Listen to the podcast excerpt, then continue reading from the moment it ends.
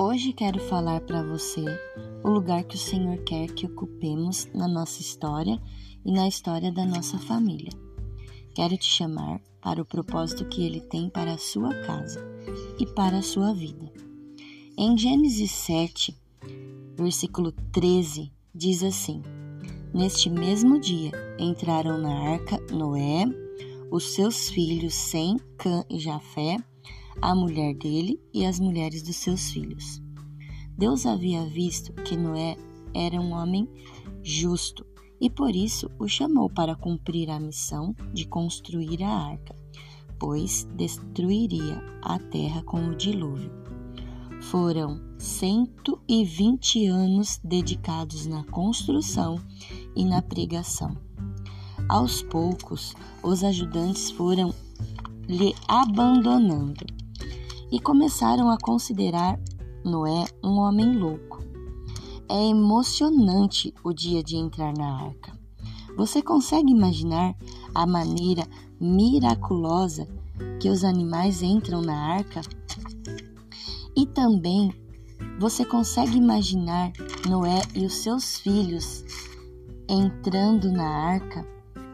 Enquanto os outros o chamavam de velho louco, os seus filhos o enxergavam como homem de Deus.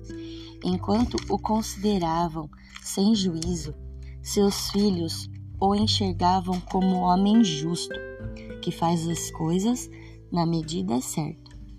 Que possamos ser leais a Deus dentro da nossa família, que possamos ter atitudes coerentes dentro do nosso lar, que a glória de Deus resplandeça em nós quando estivermos falando com aqueles que amamos.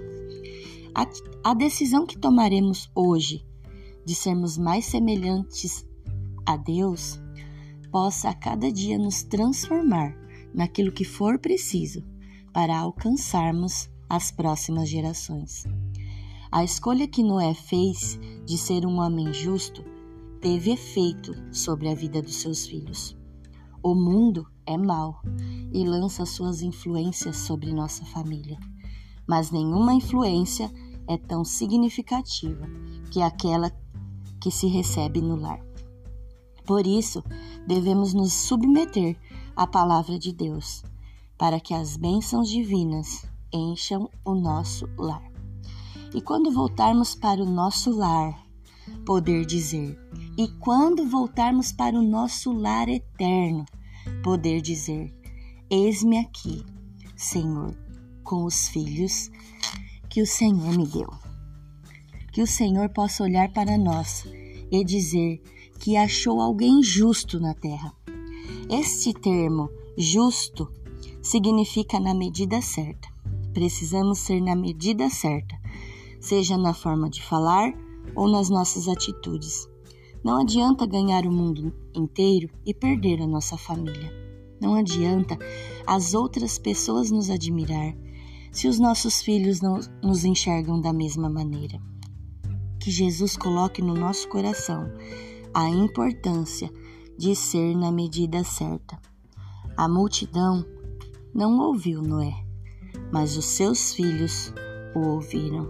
A sua esposa o ouviu que Jesus possa nos conduzir a cada dia para ouvir a voz dele. E se seus dias parecem tumultuados, se o seu dia parece mal, se você acredita que precisa ser uma pessoa melhor, mais justa, existe um primeiro passo que você pode dar. É acalmar-se e descansar em Jesus, pois ele tem um plano perfeito para nós e Ele quer começar a transformar quem você é e preparar a sua casa para a salvação. Um beijo, Deus abençoe.